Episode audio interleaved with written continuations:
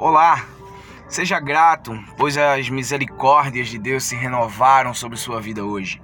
Hoje é mais uma quarta-feira, dia da nossa meditação, e eu gostaria de compartilhar com vocês um texto que encontra-se em Isaías, capítulo 59, versículo 2, que diz assim: Mas as suas maldades separaram vocês do seu Deus.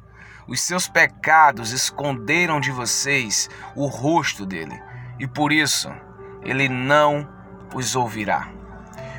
Um homem foi cortar seu cabelo e aparar sua barba. Enquanto o barbeiro trabalhava, ele conversou com o homem sobre tudo e mais um pouco. Eu não acredito que Deus exista, disse o barbeiro. Por que não? perguntou o homem.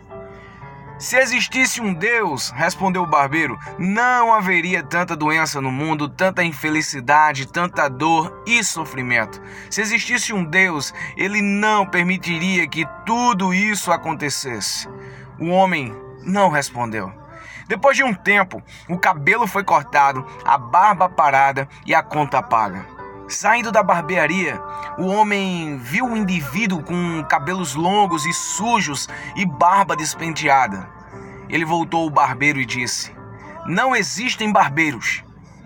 O que você quer dizer? Acabei de cortar seu cabelo e aparar a barba. O homem explicou: Se você existisse, não haveria pessoas com cabelos longos e sujos e barbas despenteadas. Você vê aquele homem na rua? Se você fosse barbeiro, não permitiria que isso acontecesse. Disse o barbeiro: Ah, fala sério, eu existo. As pessoas têm que vir ao meu salão.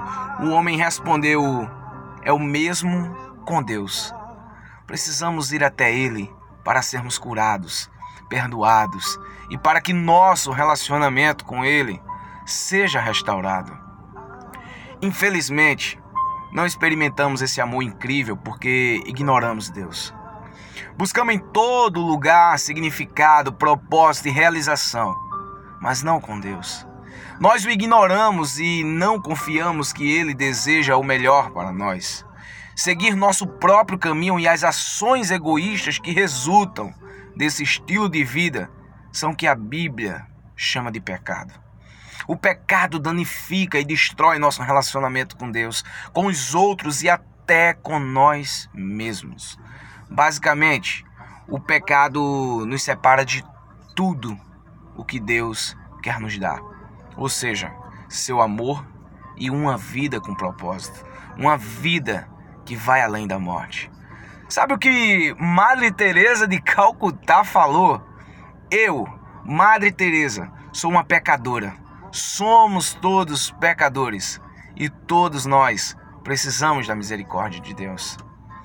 Você tem experimentado tristeza porque vive separado de Deus? Do que você mais se arrepende na sua vida? Vamos orar por sua vida e passe seu dia meditando sobre isso. Ó oh Deus, obrigado, Senhor, por essa oportunidade de meditar na tua palavra. Em nome de Jesus, nos dá a consciência do nosso pecado e põe em nosso coração a necessidade de te buscar, de te amar, de manter viva a tua presença em nossos corações. Pois sem ti nada poderemos fazer, Senhor.